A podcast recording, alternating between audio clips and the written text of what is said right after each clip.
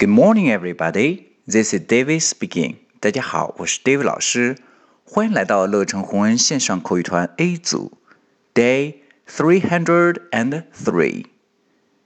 Here we go. 周末，小萌和小新一起谈论着天气，来看看他们说了些什么。What's the weather like today? It's raining. OK，小萌问的是 What's the weather like today? What's what 和 is 的缩写。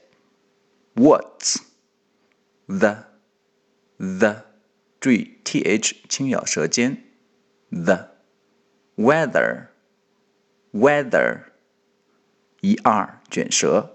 Weather weather like like today. What's the weather like today? 今天天气怎么样啊？